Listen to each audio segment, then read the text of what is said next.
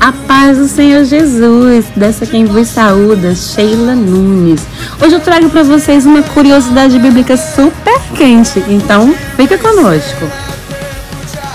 Você sabia que os levitas não eram somente do louvor? Suas atividades eram as mais diversas. Em Deuteronômio, capítulo 10, versículo 8, diz assim: No mesmo tempo, o Senhor separou a tribo de Levi para levar a arca da aliança do Senhor, para estar diante do Senhor, para o servir e para o abençoar em seu nome até o dia de hoje. Então, quem eram os levitas? Segundo a Bíblia, o povo de Israel foi formado por doze tribos que descendiam dos filhos de Jacó. Levi era o nome de um desses filhos. Portanto, os levitas eram os membros da tribo formada por seus descendentes. A tribo de Levi foi separada por Deus na época de Moisés para executar responsabilidades específicas com relação ao serviço religioso. Quando os israelitas foram libertos da escravidão egípcia, nenhum primogênito do povo de Israel foi morto quando o Senhor passou pelo Egito. Por esse motivo, todos os primogênitos de Israel pertenciam ao Senhor, como está em Êxodo capítulo 13, versículo 11 ao 16. Todavia, ao invés dos primogênitos de cada família de todas as tribos, Deus escolheu os levitas para substituí-los. Dessa forma, eles agiam na qualidade de representantes dos primogênitos da tribo de Israel. Eles eram separados como propriedade especial do Senhor, como está em Números, capítulo 8, nos versículos 14 ao 19, no capítulo 18, no versículo 6. Por esse motivo, quando o território da terra prometida foi dividido oficialmente nos dias de Josué, os levitas não receberam nenhuma porção da terra como herança. No entanto, 48 cidades foram designadas como lugares onde eles deveriam viver. Você sabe quais eram as funções que os levitas exerciam? Basicamente, os levitas foram dedicados a um ministério de auxílio aos sacerdotes. Os levitas executavam muitas atividades. Suas principais funções são descritas resumidamente em Números, no capítulo 1, no versículo 50, que diz assim: Eles levarão o tabernáculo e todos os seus utensílios e eles o administrarão e assentarão no seu arraial ao redor do tabernáculo. Ou seja, apesar dos sacerdotes também serem da tribo de Levi, o restante dos levitas eram proibidos de ministrar diante do santuário sagrado. Isso significava que os levitas não podiam ter contato com o altar santo.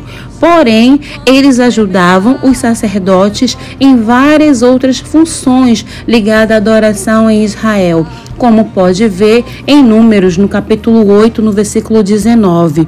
Os levitas tinham a função de montar, desmontar e transportar o tabernáculo durante a peregrinação no deserto como podemos conferir em Números, capítulo 3, no versículo 29 ao 32, e também no capítulo 4, no versículo 1 ao 36.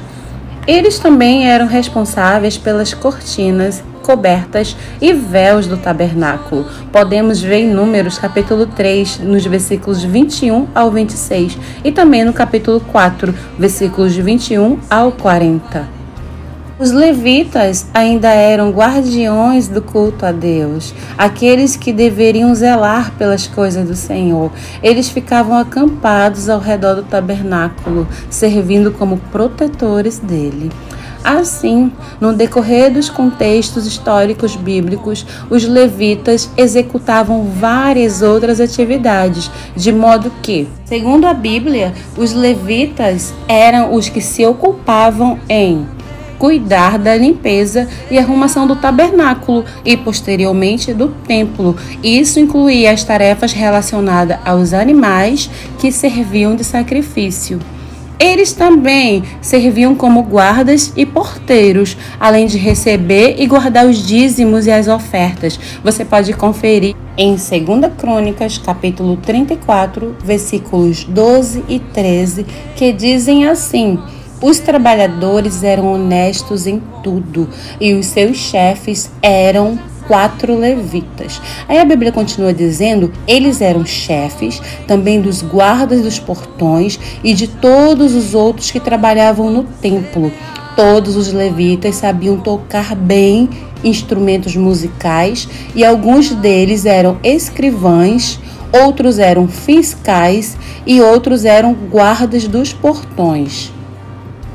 Ainda nesse conjunto de atividades que os levitas ocupavam, estava o ensino da lei do Senhor. Em algumas ocasiões também serviam de juízes e conselheiros. Durante o reinado do rei Josafá, por exemplo, foram os levitas os responsáveis por percorrer as cidades do reino com o livro da lei a fim de ensinar a palavra do Senhor aos judeus. Podemos conferir em 2 Crônicas, no capítulo 17, versículos 7 e 9. Depois, nos tempos de Esdras, os levitas também tiveram um papel fundamental na educação religiosa do povo.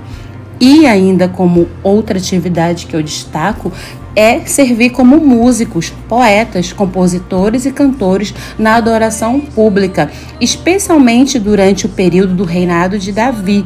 Os levitas aparecem na narrativa bíblica com proeminência na execução dessa tarefa, inclusive compondo alguns salmos. Podemos conferir em 2 Crônicas, no capítulo 29, versículos 12 ao 30.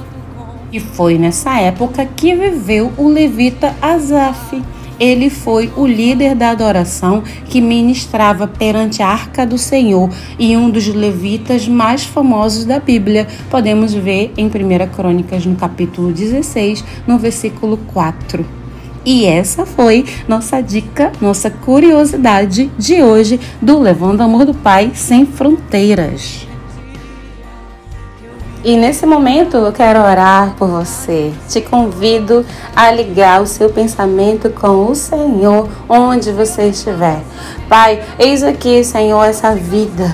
Pai, entregamos, Senhor, tudo em tuas mãos. Toma o controle mais e mais, Senhor Deus, e que pelo poder da tua palavra haja salvação, haja libertação, Senhor. Entregamos esse trabalho em tuas mãos e seja feita, Pai, a tua vontade perfeita e agradável, em nome de Jesus. Que você diga amém.